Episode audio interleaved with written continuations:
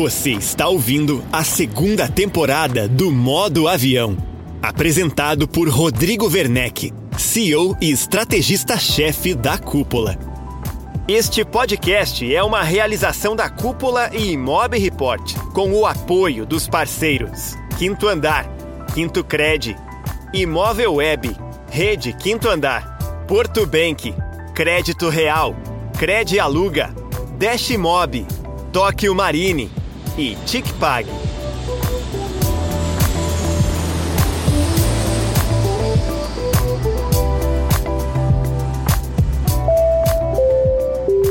Seja bem-vindo, seja bem-vinda a mais um episódio do Modo Avião. Eu sou Rodrigo Werneck, CEO e estrategista-chefe da Cúpula, hub de inteligência imobiliária com entregas de marketing, consultoria, educação e tecnologia. No episódio de hoje, você vai conhecer o Rafael Navarro, diretor de vendas da Pantera Imóveis. Localizada em Santo André, no ABC Paulista, a imobiliária é referência local em vendas e locação. A Pantera passou recentemente por um processo acelerado de expansão, que a levou a contar cinco sedes. A marca da empresa também mudou de patamar, com um investimento relevante em marketing, além de uma gestão atenta que soube aproveitar as oportunidades de crescimento. Acompanhe comigo mais uma história inspiradora de gestão imobiliária.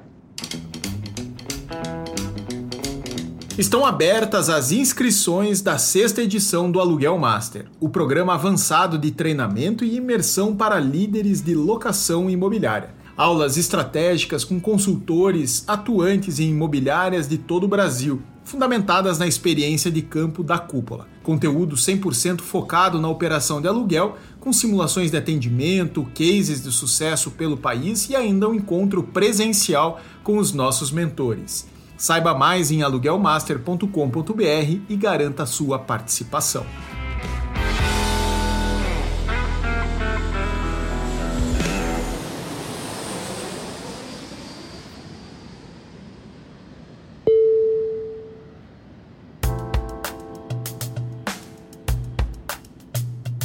Rafael, seja muito bem-vindo ao Modo muito Avião. Obrigado. Grande satisfação estar aqui com um amigo, cliente, cúpula e um dos caras que eu mais admiro aí, uma empresa fantástica, líder em Santo André, imobiliária que é uma grande referência na cidade, uma das poucas que eu conheço pelo Brasil, que é fortíssima em vendas, fortíssima em locação. Obrigado por estar aqui compartilhando um pouco da trajetória de vocês. Boa, obrigado você pelo convite. A gente se sente lisonjeado, né, de estar participando. Para mim é uma experiência muito legal até para nossa região de Santo André, para o pessoal conhecer a cúpula, o trabalho da cúpula, conhecer um pouco mais sobre a Pantera também também. Então estou muito feliz de estar aqui. Maravilha. Rafael, a Pantera é uma empresa que, como eu disse, opera com excelência em aluguel e vendas, uma empresa familiar. Me conta um pouco da trajetória de vocês. Pantera é uma empresa famili extremamente familiar, né? A gente começou em 84, comprando uma empresa pequenininha, uma imobiliária. Minha família sempre foi de comerciante, pessoal todo empreendedor. Eu cresci atrás de balcão de sapataria, que a gente sempre teve também, era da família. Meu avô foi feirante e eu cresci dentro desse comércio. A Pantera foi crescendo num bairro específico, que chama Parque Novo Oratório, em Santo André. Depois a gente expandiu para mais um bairro ali perto. Depois a gente foi passando para as outras regiões de Santo André. Então, Santo André hoje é uma cidade que tem aproximadamente 160 60 bairros e a gente decidiu ter uma unidade perto de cada região para atender melhor o cliente e a gente foi crescendo com isso. Hoje a gente já está 39 anos no mercado na região e é bem conhecido por ali, funciona muito bem. Como que vocês se organizam em termos de gestão?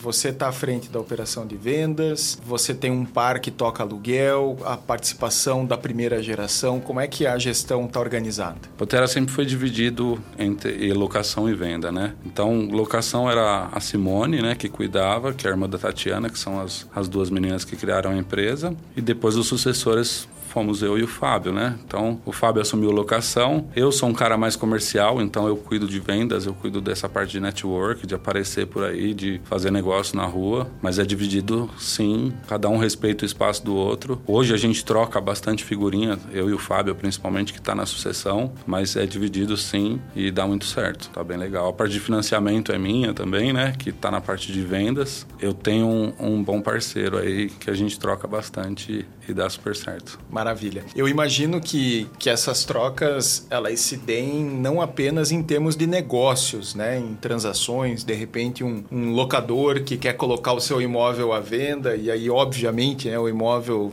e as áreas da empresa vão se conversar, mas que ela também se dê em termos de gestão, porque essa é uma questão que me chama a atenção muitas vezes. Os gestores pouco se conversam e quando os gestores de ambas as unidades pouco se conversam, as equipes também tendem a se distanciar. E para vocês terem alcançado esse patamar, eu imagino que vocês tenham uma troca muito intensa e logo os times também conversem. Sim, a gente troca bastante. O Fábio me ajuda muito, né? Quando eu preciso vender alguma coisa para a empresa, ele compra a minha briga, eu compro a dele. Hoje a gente tem dois times, né?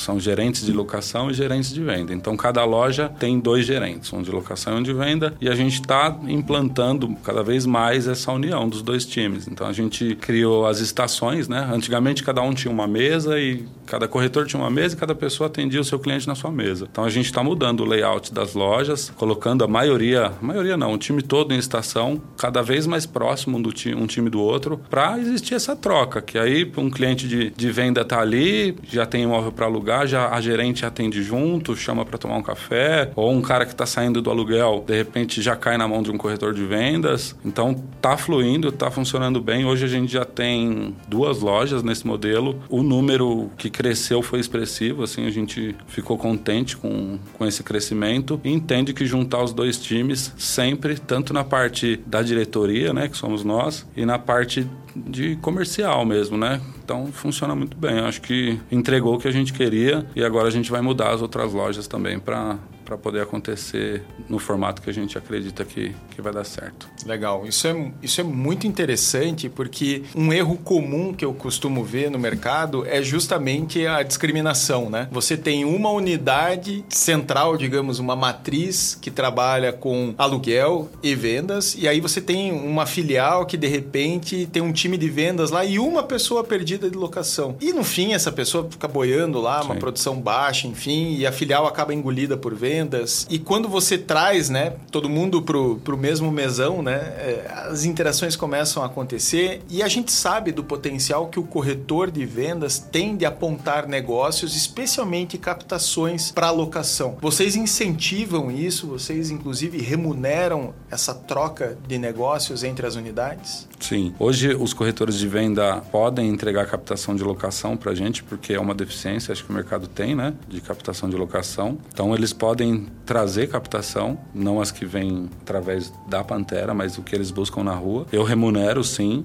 os corretores por isso. Tem corretor que ganha muito bem nisso também, fazendo, fazendo essas captações. Na locação eu tenho captadores que trazem esses imóveis também, que vão buscar na rua. Para venda eu não preciso tanto, porque é orgânico. A Pantera hoje tem muita entrada de imóvel, inclusive o nosso estoque hoje de venda está em 7 mil imóveis. Né? Uma, a maior deficiência é, é deixar esse estoque legal deixar ele bonito, bem apresentável, com qualidade de imagem, com qualidade de descrição, mas existe essa troca sim e funciona muito bem. A gente pega construtor da região mesmo, a gente consegue trazer bastante imóvel para alocação, para administração, até porque a gente tem um trabalho legal com isso, né? Na garantia de, de aluguel. Então a Pantera entrega bastante qualidade de serviço para existir essa troca, né? A ideia das cinco lojas também é por esse motivo, que aí eu estou na região, eu faço o network da região, eu invisto naquela região, região, a Pantera aparece naquela região e aí a gente fica bem falado e funciona super, super bem isso assim. Um negócio puxa o outro, né? Exatamente. Uma unidade é. puxa a outra. É, e o network, né, cara? É muito... É claro hoje pra gente que os meus gerentes, os corretores, eles têm que estar aparecendo em todo lugar para poder fortalecer a marca e aparecer cada vez mais, né? Perfeito.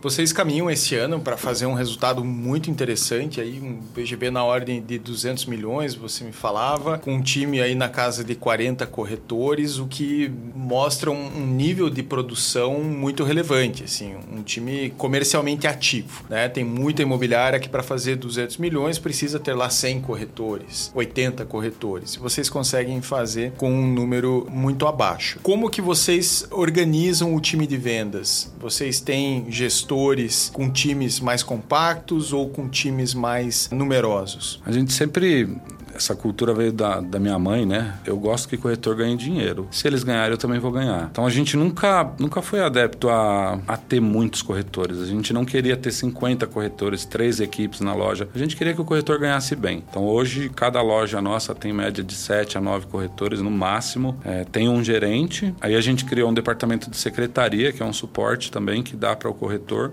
Então o time é reduzido e eles têm uma, uma estrutura legal da Plantera para poder para poder trazer o resultado que a gente espera, né? Eu tenho, a gente trabalha muito com aproveitamento, então a nossa, a gente sempre vai falar em conversão lá. A gestão dos leads é feita pelo gerente e também pelo marketing, por nós ali atrás, mas é, é pouco corretor, bastante dinheiro para todo mundo. Tem algumas metas estabelecidas que são legais, que é meta para corretor, meta para gerente, meta de aproveitamento, meta para captação, com períodos mais curtos para poder incentivar melhor o time, né? Mas é, são poucos corretores, sim. Cada loja tem uma média de cinco, nove. E sempre vou trabalhar em cima do lead. Ó, quer contratar mais corretor? Vamos trabalhar a marca, vamos fortalecer a nossa empresa aqui na região, vamos aparecer num mercado, vamos aparecer numa padaria. Hoje a gente patrocina clube, tem bastante coisa que a gente gasta também no marketing off offline, né, que fala, para poder aparecer a nossa marca e fortalecer bastante. Então, tá ruim, vamos atrás de lead, mas me ajuda. Como que a gente vai fazer? Qual é a estratégia? O que, que a gente vai falar com a cúpula? O que, que a gente vai falar com o marketing? Como você está investindo no seu Instagram pessoal? Que restaurante você frequenta? Enfim, a gente, hoje, uns três anos para cá, a gente bate muito nessa tecla deles também trabalharem em cima disso e não depender totalmente da empresa, né? Da gente, a gente faz o máximo que pode, mas cada um tem que fazer sua parte para funcionar bem aí o negócio. É uma parceria, né? Do corretor Sim. com a imobiliária e o corretor também tem que fazer a parte dele. Um dos, acho que o melhor resultado, né? A melhor taxa de conversão que você tem dentro da Pantera, você monitora isso, inclusive é a placa, né? Que você me, me, me falava. A colocação de placa, por exemplo, é uma das atividades do corretor, né? De estar tá negociando com o proprietário, estar tá lutando por uma boa colocação, uma boa posição, lutando muitas vezes pela única, né? pela condição de única placa colocada, coisas que a gente sabe que são tratadas ali na captação. Sim é um exemplo né, do quanto o corretor tem condições de contribuir para melhores resultados. Sim, a placa para nós é o melhor lead. A gente investe muito em placa. Eu invisto também em muro, outdoor. É o que eu falo, o fortalecimento da marca é muito importante para a gente. O meu departamento de cadastro hoje também trabalha em cima de tentativa de placa. Então, quando a gente liga para fazer uma atualização, a gente oferece a placa, o pessoal luta por isso. Aí eu tenho meus plaqueiros, né? A própria gráfica que faz para gente coloca coloca essas placas. A gente está tendo um resultado bem legal também por outro lado. Então o corretor tenta, não consegue. Meu departamento de cadastro vai para cima. Aí o cara vê um muro meu pintado, vê um outdoor. A gente criou QR Code para as placas. Então a placa sim te falar que é 40% do meu movimento aí tranquilamente. São Paulo tem, né, essa cultura do plaqueiro que, que muitos mercados ignoram, né? Sim. E deixam a placa solta como uma ferramenta a mais dentro, né, do, do cinto de utilidades aí do corretor. Mas quando aqui no estúdio onde a gente está gravando, eu estava chegando aqui um, um edifício uh, na zona leste de São Paulo, eu estava chegando aqui para gravar e no lado tem uma casa ali anunciada com uma placa do quinto andar, hum. né? Quando você vê o quinto andar fazendo placa é porque, é porque funciona. Deve funcionar, é. né? Eles não iam estar tá fazendo essa placa aqui sem, sem serventia. E uma placa com QR Code, enfim, que você consegue rastrear, que você Sim. consegue ter a clareza né, dos cliques lá dentro do teu site, enfim. E São Paulo tem essa guerra né, das placas. De fato, o mercado é um mercado que entende o valor da placa, porque ela é repetição, né? Acho que essa é a questão mais importante, Rafael. A placa, ela querendo ou não, ela é baratíssima pela perspectiva de marketing, né? Sim. A produção dela é insignificante. Ela vai repetindo e demarcando o teu território para que quando o cliente precisar de um imóvel, você seja o nome lembrado. Sim. É um pouco esse o racional que move, né? É, assim, eu não gosto de, de colocar placa em imóvel que tem 10 placas. Eu falo que vira uma banca de jornal, fica muito feio. Eu não vou gastar minha placa com aquele imóvel. Eu acho que aquilo ali é um leilão, eu não gosto de entrar em leilão. Então, a Pantera está em Santo André, a gente é muito conhecido. A minha placa tem que estar tá nos, imó nos imóveis certos. Corretora antes tinha a cultura de ah, põe a placa lá e depois não vai buscar. É um lead barato se você reutilizar, porque a maioria das vezes o cara põe lá e depois você vê placa em carrinho de, de gente que pega Carrinheiro. É, carrinheiro na rua, você vê sua placa jogada num quintal, você vê sua placa toda quebrada. Eu me incomodava muito com isso, até por questão de meio ambiente. É plástico, estão jogando plástico no lugar errado. Então eu tentei baratear a placa e criar algumas estratégias para o corretor reutilizar mais uma vez. Então eu tive que explicar para eles quanto custava aquela placa e qual o impacto que tinha aquela placa estar tá jogada num lugar que não é legal. Melhorou bastante. Hoje eu tenho uma média de duas mil placas na rua como o Santo André que aquele canal a gente é do interior, é pequeno, a Pantera eu enxergo que é a imobiliária que tem mais placa e toda loja tem uma briga muito grande. Eu não deixo faltar placa. Ah, a placa tá muito grande, vamos fazer uma menor. Ah, a placa tá muito pequena, faz uma maior. Ah, que é por faixa pode gastar dinheiro com isso que a gente, a gente se interessa, mas vamos tentar também reutilizar mais uma vez para você ter mais placa no carro. Que às vezes chega o final do mês e o cara fala, pô, tô sem placa. Mas cadê suas placas? Que ele não foi lá por uma placa de vendeu, que, que é, é bem interessante para chamar cliente também. Então a placa é, é muito boa, mas tem que cuidar direito também. Não gosto desse negócio de gastar placa em um imóvel que tem 500 placas. Esse leilão não me interessa mais hoje, ainda bem. Né? E por outro lado, você tem muitas vezes um imóvel de baixíssima liquidez, mas com enorme visibilidade, que vira um, um filé mignon, né? Para a colocação de uma placa é. de alto impacto. Né? Não, eu peguei um imóvel esses dias que o cara um terreno lá valia um milhão de reais a avaliação. Aí o cara falou, eu quero dois milhões e meio. Falei pro corretor, pergunta para ele se ele quer que eu ponha um outdoor lá. Mas por que você quer pôr outdoor? Falei, porque não vai vender. Deixa lá. Aí eu sei que eu coloquei esse outdoor nesse imóvel, tá lá faz Custo um zero. pouco zero, tá lá. Falei pro cara, o cara da gráfica falou, você tá maluco? Eu falei, não, cara, põe lá um outdoor lá nesse imóvel, que é na entrada de uma cidade próxima. E todo mundo fala, nossa, eu vi seu outdoor. Então, quer dizer, é uma ferramenta, né? A gente usar de forma estratégica também. Então,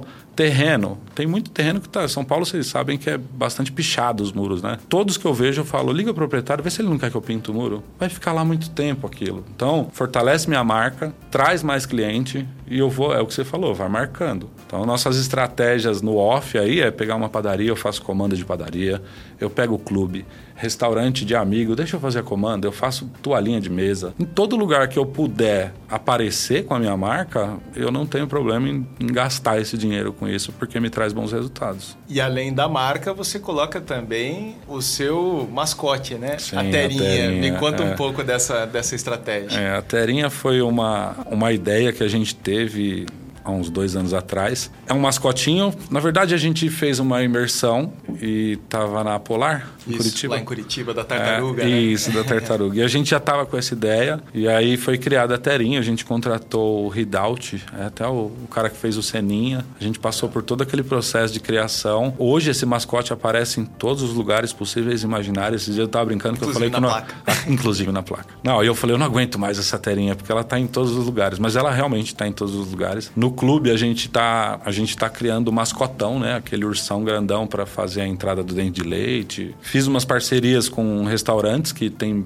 os, os, bichos também. Mas hoje a Terinha tá, tá bem ativa, tá funcionando bem. Agora a gente criou um ursinho para criançada. Tem a camiseta da Terinha, tem a Terinha em todos os lugares hoje. É bem legal e é a única imobiliária que tem isso na região. Então, eu acho que no final desse ano a gente já vai ter bastante coisa da Terinha por aí. É, e ela é um, é um mascotinho que foi criado em cima das meninas, né? Que a gente era difícil criar o nome. Começou pelo atendente virtual. Ah, tem que ter igual uma galuta, tal, tal. Aí veio a Terinha e ela entrou de cabeça mesmo no time. Faz parte de todas as nossas artes hoje, inclusive da, pra, da placa. Ela tá apontando pro telefone. É bem legal. É legal porque é lembrança de marca, né? E uma associação carinhosa, enfim, se tira um pouco daquela sisudez né, do, dos negócios. Sim, eu gosto disso e eu gosto de trazer a imagem séria da Pantera também. Senão a gente fica só no bicho, né? Só uhum. na terinha, só na terinha e não é uma loja de brinquedos, de, né? Mas ela tira um ela quebra um pouco do gelo até porque a gente traz muita família, criança, a evolução da família, quando o cara tem filho, traz o bichinho para lá e para cá e tá em todo lugar e todas as artes. A gente já fez outdoor com a Terinha. Agora ela já criou essa identidade que todo mundo reconhece quando vê a Terinha, sabe que é relacionado à Pantera, né? Então isso é legal que é o grande, o grande objetivo, né? Sim. né? Você começar a ter uma identidade reconhecida pelo teu cliente, muitas vezes sem que o teu nome seja é, não pode ser esquecido, né? né? É. O pessoal das Casas Bahia, lembra? Não tinha um mascotinho lá, aquele cara. Quando você vê aquele mascote, você já fala, pô, é Casas Bahia. Você, você não precisa mais ler, você já enxerga que, que é daquela empresa. Isso é Maravilha. legal.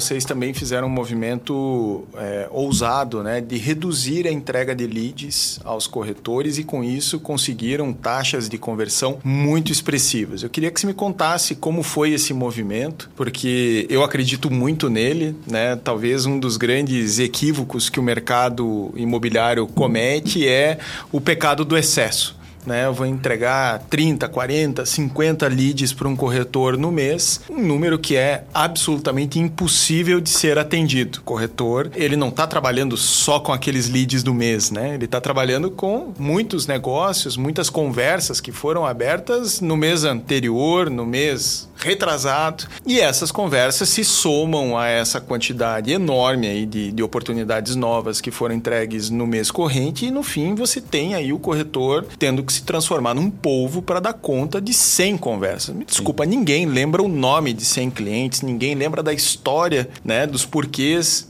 de 100 pessoas que estão na jornada de compra. Como foi esse movimento dentro da Pantera?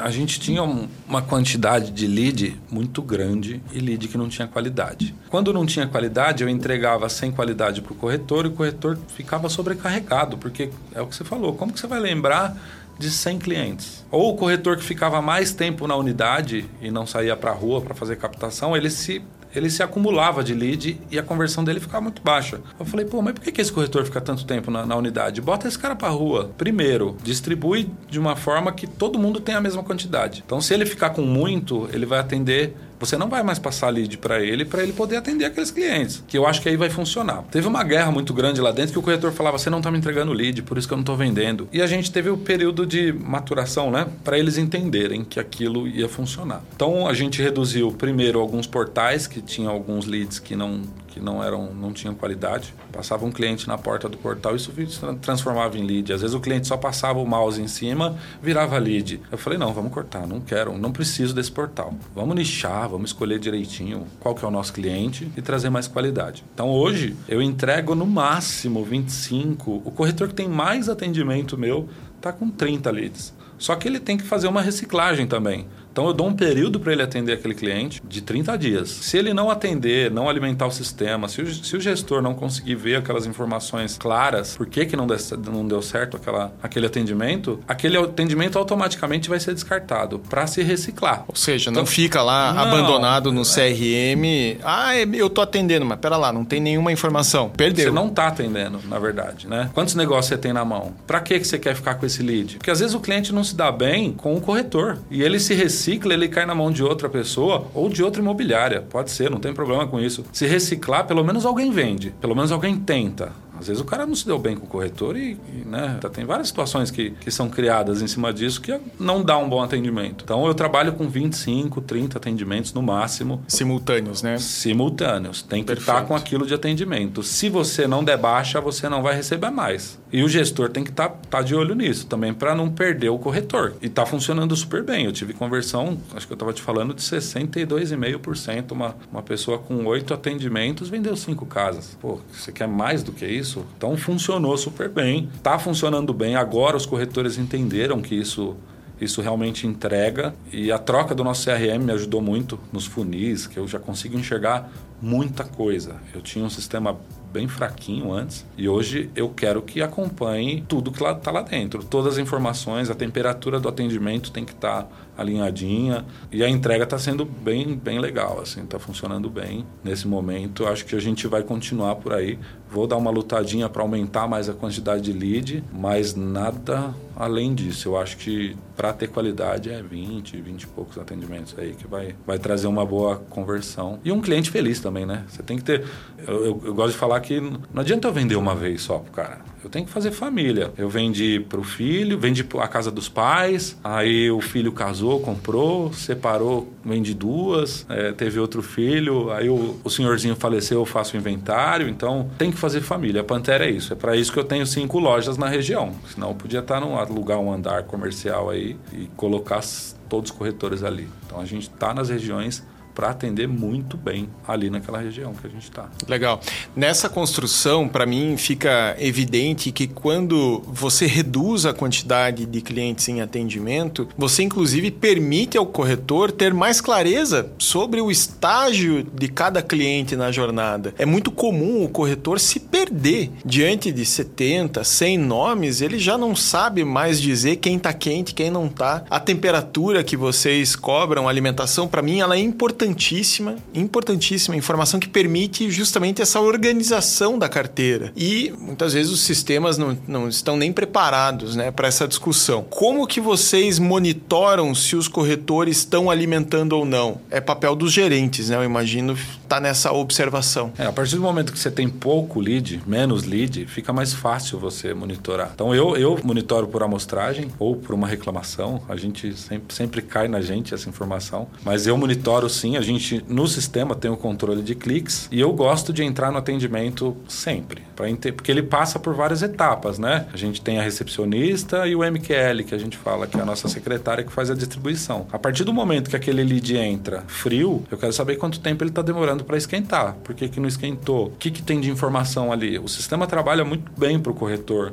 Então a gente, a ferramenta é boa, tanto para enviar imóvel pelo WhatsApp o cliente, oferta. Então, se o cara corretor estiver usando muito bem, vai entregar muito bem. A sua pergunta foi sobre como a gente enxerga, é por amostragem, sim. E vamos pensar, um gerente tem um corretor com 20 atendimentos. Ele não vai ter dificuldade em estar tá cuidando daqueles atendimentos. Hoje a minha cobrança em cima dos nossos, dos nossos gerentes é realmente sentar com o corretor. E aí, como foi? Por que, que não deu certo? Tá faltando alguma oferta? Você fez o filtro correto? Porque o, o sistema deixa você fazer, colocar todas todas as informações que o cliente quer, que o comprador está buscando. Se você colocar, o sistema manda uma notificação avisando que tem X e Y imóvel disponível para aquele cliente. O cara manda pelo WhatsApp, é quase tudo automático. O máximo que ele tem que fazer é ligar, que é o que a gente pede. Agora liga, mostra o seu atendimento humano em cima disso, né? Que aí você vai ter uma, uma boa conversão aí. Então dá para monitorar com um sistema bom. Isso foi uma dificuldade que a gente teve na troca, uma guerra de cultura, né? Porque todo mundo estava acostumado com antigo.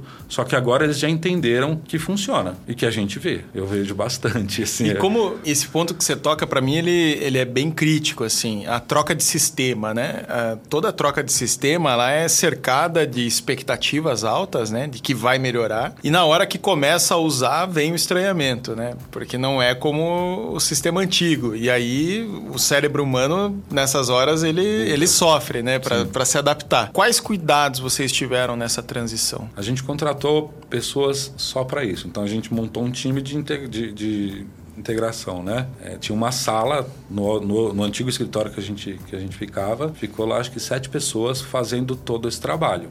Cadastro. criando, cadastro inteiro ficou pra gente. Lógico que teve a, a integração dos dois sistemas, mas você sabe que quando a gente muda de sistema, o antigo não quer entregar os dados, né? E quando entrega, entrega ruim. Então esse time ficou dedicado só para isso, se eu não me engano, sete, oito meses. Só fazendo isso. Fazendo treinamento, trazendo para os corretores. E a gente também não tentou enfiar a goela abaixo de uma vez só. Vamos devagarzinho. Vamos primeiro alimentar essa informação. Qual que é mais importante? É colocar os imóveis de forma correta no sistema? Vamos fazer isso. Não vamos pedir para eles é, incluírem os, os, imóveis e alimentar também, porque vai ser muito difícil. O outro sistema não tinha isso, não tinha nada, era parecia uma planilha de Excel. E aí a gente foi criando essa cultura devagarzinho. Ó, oh, agora eu vou cobrar mais isso, agora é mais isso. Eu tô te falando da temperatura, é o meu novo, minha nova dificuldade, que é eles colocarem essa informação. Agora os corretores entenderam, pô, é legal. Aí tem um, um aplicativo também que eles podem trabalhar da rua, o outro sistema não entregava. Os gerentes gerentes também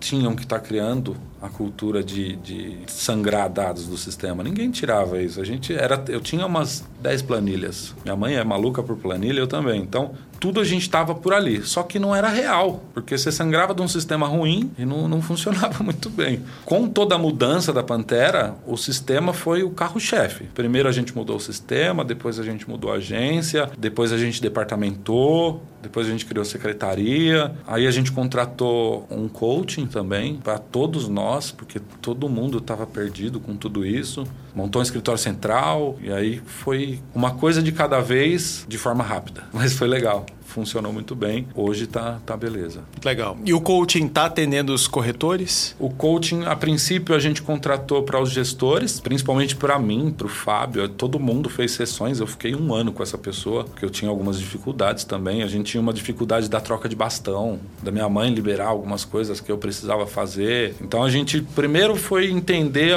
a, a, a cabeça do negócio, né? Quem... Os gestores precisavam estar bem, né? Todo mundo precisava, porque foram muitas mudanças que a gente fez e é difícil você mudar tudo de uma vez. Um negócio que sempre deu certo era o que a gente ouvia. Pô, mas sempre deu certo. Por que, vocês estão mudando? Não, porque é necessário. Mas por que, é necessário? Então a coaching veio para ajudar a gente a, a, implantar esse chip nas pessoas, inclusive na gente. Aí a gente contratou o RH também, que não tinha, que éramos nós também. Hoje tem duas pessoas que trouxe o feedback, fez o gerente entender a necessidade do feedback, o corretor se interessar por receber um feedback, porque não existia isso na empresa e agora, pô, agora tá, tá engrenado, tá funcionando super bem. A gente ainda não, não trouxe o coaching para os corretores, mas para os gestores em geral, todos passaram pela, por algumas sessões aí que para mim foi sensacional. Para mim, eu, eu mudei muito pós-coaching. Perfeito. Eu imagino que o grande gatilho aí da, da transformação seja o autoconhecimento, né? Você conseguir colocar a mente em, paz, tranquilo, para tomada de melhores decisões algo que dentro de uma imobiliária com tantos corretores, com tantos clientes, é natural que haja muito ruído. E esses ruídos do dia a dia, das pequenas. A rádio peão. Né? As, as pequenas confusões que, que a rádio é. peão alimenta, né? é. Pô, aqui não estão alimentando a temperatura do, do CRM. Ah, porque o número de leads baixou. São muitos ruídos que se produzem dentro de uma imobiliária e isso vai turvando a vista do gestor. E o gestor vai perdendo de vista aquilo que realmente é importante. Sim. E aí eu entendo que o coach ajuda a te tirar um pouco desse plano de conflitos para te colocar num plano de mais concentração, foco para a construção da estratégia da empresa. Exatamente. Funciona muito bem. E assim, ele une alguns times. Vamos falar assim, os gestores ficaram muito alinhados. A diretoria, no caso, se alinhou. As secretárias se alinharam.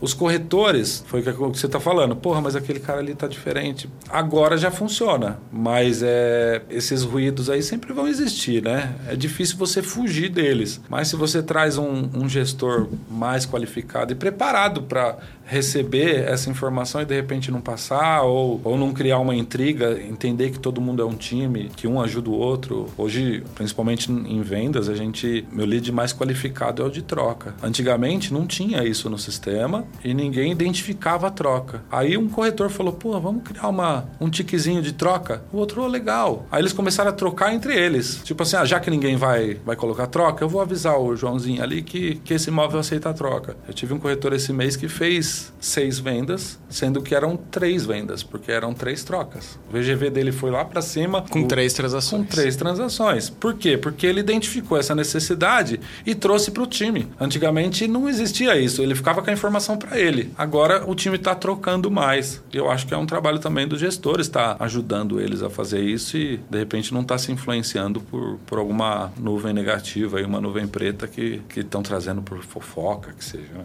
E aí entra o pautar essa agenda positiva, né? Que eu considero importantíssimo e que você deve ter isso muito bem resolvido lá dentro, que é estar tá organizando esse diálogo, tá trazendo fatos relevantes, tá vendendo o projeto para o time. Muitas vezes o empreendedor tira o pé, né? O empreendedor tá cansado, tá desmotivado e ele renuncia a esse diálogo franco com a equipe, a essa construção, né? De organizar esses recursos todos. O gestor definitivamente precisa estar tá bem e conectadíssimo com o seu negócio se ele almeja o crescimento. Sim.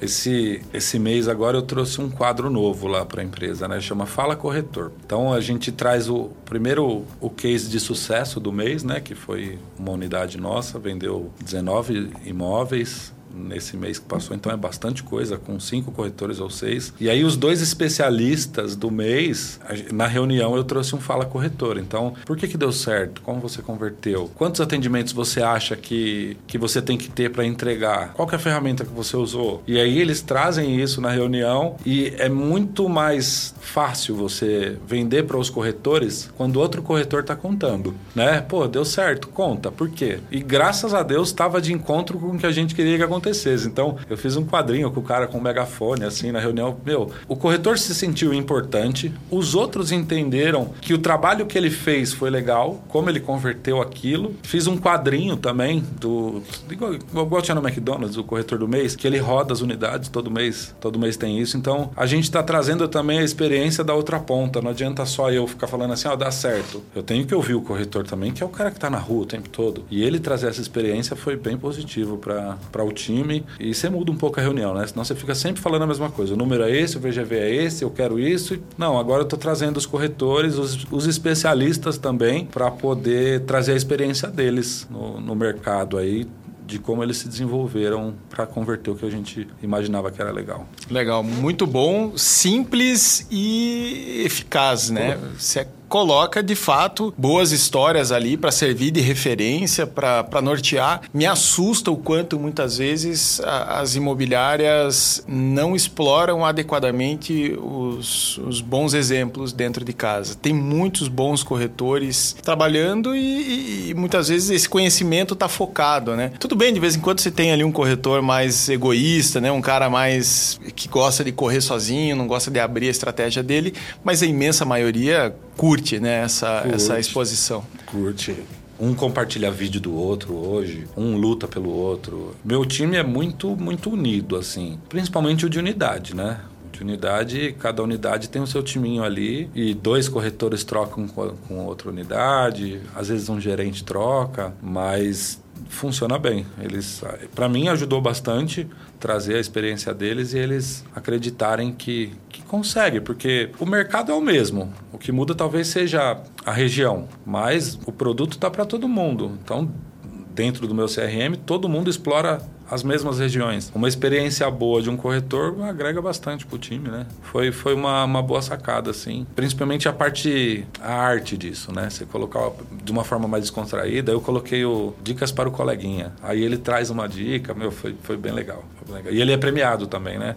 A gente tem uma meta mensal que quando é atingida, esse corretor que teve a maior conversão é premiado. Então, aí ele vira especialista mesmo e, e dá um, umas dicas boas, vamos falar assim. Maravilha, maravilha.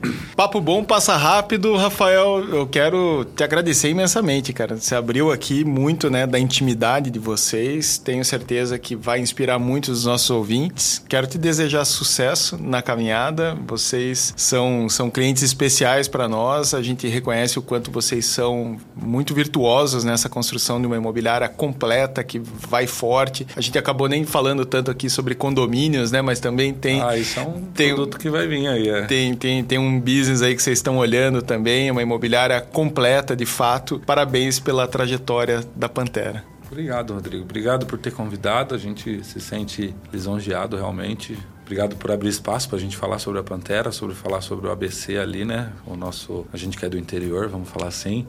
Espero ter mais bate-papo com você. Para mim foi uma experiência bem legal. A gente está muito contente também com o trabalho que vocês desenvolvem para a gente, né? Os nossos corretores, os nossos gerentes e toda a equipe de vocês aí tá de show de bola. Agregou muito para a Pantera. Maravilha, tamo junto. Valeu, Obrigado. Rafael. Valeu, valeu.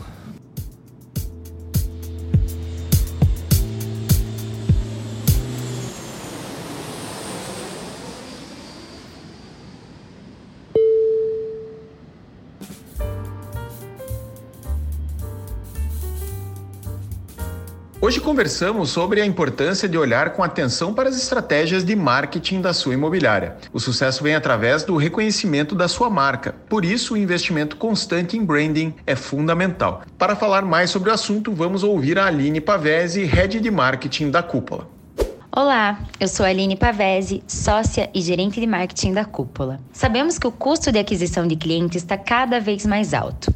Os investimentos em mídia, principalmente online, aumentaram muito nos últimos anos. E, em contrapartida, as segmentações de público ficaram mais limitadas, o que prejudica na geração de leads qualificados. A saída para imobiliárias não ficarem dependentes de leads digitais é a construção de um bom posicionamento de marca. E para fazer isso de uma forma estratégica, ter clareza e foco no nicho de mercado e no público-alvo é essencial. Isso porque você só vai saber onde deve estar presente e divulgar a sua imobiliária se souber onde estão as pessoas que podem se interessar por ela. Parece óbvio, mas nem sempre isso é levado em consideração. Todo investimento em marketing, seja em canais online ou offline, precisam estar de acordo com esse objetivo. O próprio Rafael comentou com o Rodrigo durante a conversa sobre como utiliza as placas de imóveis de uma forma estratégica, e isso é fantástico. Captar imóveis em localizações relevantes para o seu público-alvo contribui, inclusive, para usar as placas de uma forma mais assertiva. Afinal, aquele imóvel de esquina no principal bairro de atuação da imobiliária pode ser sim mais uma vitrine para a exibição da sua marca. E aí precisamos considerar também que quando falamos em posicionamento de marca, estamos falando de branding. É sobre como você quer que a sua marca seja percebida pelo público. É sobre contar uma história consistente em todos os pontos de contato com o cliente. Imagine que a publicidade é como um megafone. Ela amplifica a sua mensagem. Se a sua mensagem não estiver clara, não importa o quanto você grite, fale alto, as pessoas não vão compreender ou se conectar com ela. Em um mercado tão competitivo como o imobiliário, ter um branding forte significa ter uma promessa clara e uma proposta de valor diferenciada. Além das placas, não podemos esquecer dos outros canais de mídia. Cada canal tem a sua importância e deve ser usado estrategicamente. Em resumo, o branding é a base de qualquer estratégia de marketing imobiliário eficaz. Sem um posicionamento de marca claro, os esforços de publicidade e de performance podem ser em vão também. Lembre-se, branding é sobre construir relacionamentos e confiança confiança. No mundo imobiliário, onde as decisões envolvem grandes investimentos, essa confiança é tudo. Muito obrigada pela atenção e até a próxima.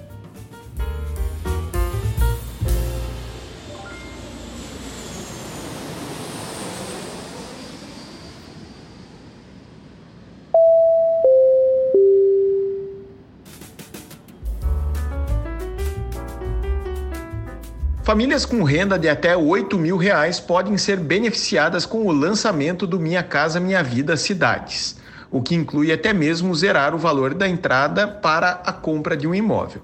Saiba mais sobre o assunto agora no destaque do Imob Report, a principal plataforma de conteúdo e notícias do mercado imobiliário do Brasil. Quem traz as informações é Rodrigo Arendt.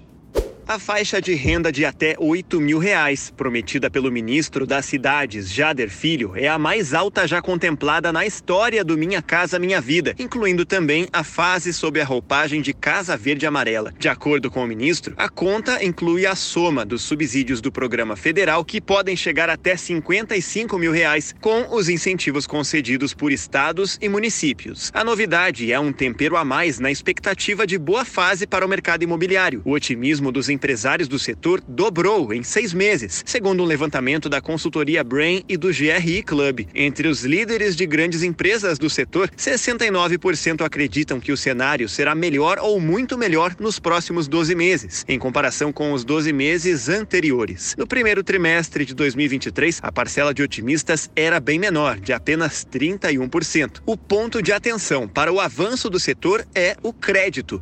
37% dos participantes da pesquisa afirmaram que o acesso limitado aos financiamentos é a principal dificuldade enfrentada neste momento. Apesar disso, as liberações da Caixa bateram recorde no terceiro trimestre de 2023, com crescimento de 13% na comparação com o igual período do ano passado. A entrada no último trimestre do ano, porém, deixa o mercado tradicionalmente em estado de alerta, já que os recursos de financiamento reservados para o ano se aproximam do fim. Este foi o destaque da última edição da newsletter do do Imob Report. Confira isso e muito mais em nosso portal, o imobreport.com.br.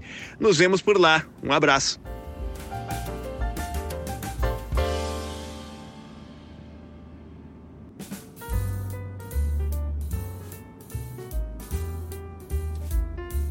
Vamos atualizar os temas que estão movimentando o mercado através do Imob Premium, a assinatura com conteúdos exclusivos de aluguel e vendas do Imob Report. Confira com os jornalistas Carlos Simon e Fernanda Bertonha.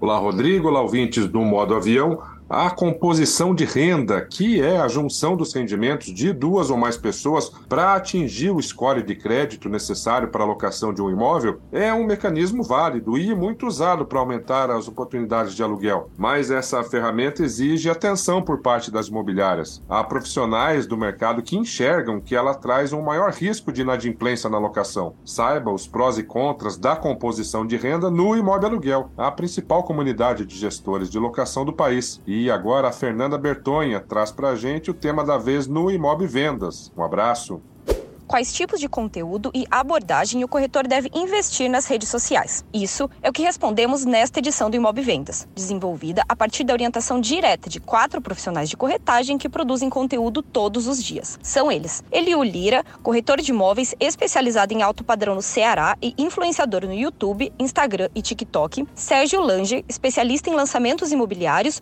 host do podcast imobiliário Vem Pra Mesa e fundador da Missão Alto Padrão, Guilherme Nogueira, corretor e diretor diretor da BH Brokers, influenciador no TikTok e Instagram, e também Guilherme Wolk, corretor de imóveis e sócio da Imobile, imobiliária de alto padrão de Balneário Camboriú. Juntos, eles atingem uma audiência de mais de um milhão de usuários seguidores em redes como Instagram, TikTok e YouTube. Também debatemos com eles uma questão polêmica: se o corretor deve ou não postar sobre a sua vida pessoal e social nesses canais. Para conferir os principais insights das edições mais recentes do Imob Vendas e do Imob Aluguel, os nossos assinantes já sabem. É só acessar o premium.imobreport.com.br. Valeu, pessoal, e até a próxima!